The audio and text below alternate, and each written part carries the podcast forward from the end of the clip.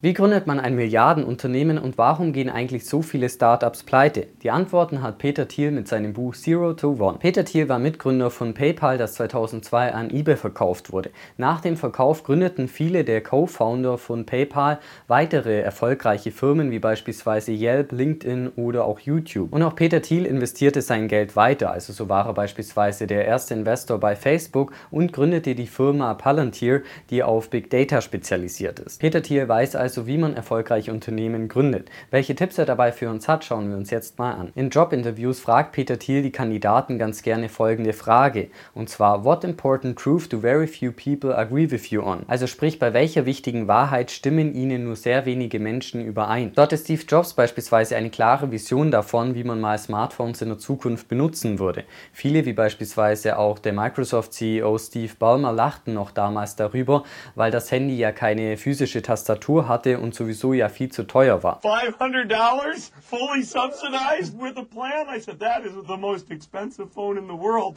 and it doesn't appeal to business customers because it doesn't have a keyboard, which makes it not a very good email machine. Und das Ergebnis kennen wir ja alle. Und genau das gleiche haben auch Uber oder Airbnb gemacht. Denn wer hätte damals noch gedacht, dass man bei fremden Privatpersonen im Auto mitfahren würde oder bei ihnen in ihren Häusern schlafen würde? Die besten Antworten auf Peter Thiels Fragen zeigen also, wie sich die Menschen in der Zukunft verhalten werden, auch wenn viele von uns das momentan gerade nicht wahrhaben wollen oder sich das noch gar nicht vorstellen können. Während wir momentan momentan denken, dass wir mit dem Internet, Smartphones und Co. ja sehr viele technische Fortschritte erlebt haben, ist das eigentlich ziemlich einseitig, denn in vielen anderen Bereichen gab es in den letzten Jahrzehnten nur wenige Fortschritte. Während man vor zwei Generationen noch von einer Viertagewoche oder dem Weltraumtourismus träumte, ist davon heutzutage relativ wenig Realität. Und um in der Zukunft die Träume von heute zu verwirklichen, müssen wir jetzt neue Technologien entwickeln. Stattdessen wird aber heutzutage sehr viel einfach kopiert, wobei Innovationen auf der Strecke bleiben. Laut Peter Thiel gehen Firmen vor allem deshalb pleite,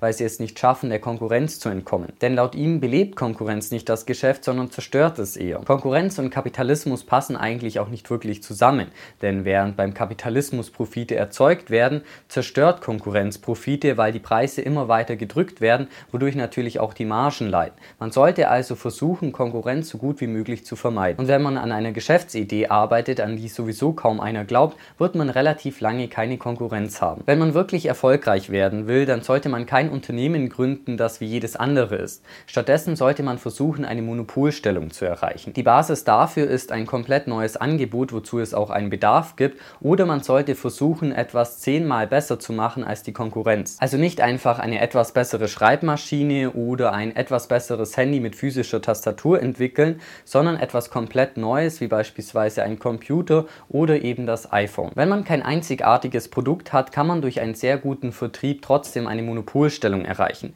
Umgekehrt funktioniert das Ganze aber nicht. Am besten fängt man klein an, denn einen kleinen Markt zu beherrschen ist viel einfacher als einen großen. Also hat es ja beispielsweise auch Amazon gemacht. Angefangen mit Büchern wurde das Sortiment ständig erweitert, bis Amazon jetzt der Online-Händler ist. Statt zu versuchen, einen Prozent von einem Milliardenmarkt zu dominieren, sollte man lieber versuchen, 80 Prozent von einem Millionenmarkt zu dominieren. Wie die Geschichte zeigt, fallen aber Monopole im Normalfall irgendwann mal auch wieder. Denn neue Technologien werden im Normalfall nicht von Universitäten oder von bereits sehr etablierten Unternehmen entwickelt, sondern von neuen Unternehmen, also sprich von Startups. Bei Startups ist das Gründerteam entscheidend. Also am besten ist es, wenn die Gründer sich vorher schon kennen und sich auch gegenseitig gut ergänzen. Als Einzelkämpfer wird man dahingegen ziemlich wahrscheinlich nicht so weit kommen. Um wirklich erfolgreich zu werden, sollte man auf vier Komponenten achten. Und zwar Mut zum Risiko. Ein schlechter Plan ist immer noch besser als keiner. Konkurrenz belebt nicht das Geschäft, sondern schadet ihm. Und das Produkt und dessen Vertrieb sind gleich wichtig. Und man sollte sich die folgenden sieben Fragen stellen.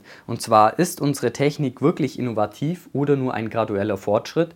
Ist jetzt der richtige Zeitpunkt, um Investoren an Bord zu holen? Haben wir bereits jetzt einen großen Anteil an einem kleinen Markt? Sind die besten Leute an Bord? Können wir unser Produkt nicht nur fertigen, sondern auch vertreiben? Können wir unser Unternehmen über einen längeren Zeitraum im Wettbewerb positionieren? Und haben wir eine Chance erkannt, die anderen verborgen geblieben ist? Wichtig ist dabei auch, dass Technologie und Menschen am besten funktionieren, wenn sie zusammenarbeiten. Oft ist ja aber einfach die Rede davon, dass Maschinen uns Menschen irgendwann mal in der Zukunft ersetzen sollen. Am besten ist es aber, wenn man eine Koexistenz hinbekommt, damit sich beide einfach darauf konzentrieren können, was sie am besten können. So entwickelte PayPal beispielsweise einen Algorithmus, Algorithmus, um betrügerische Transaktionen ausfindig zu machen. Für einen Menschen wäre das natürlich viel zu viel, diese ganzen Transaktionen manuell durchzugehen.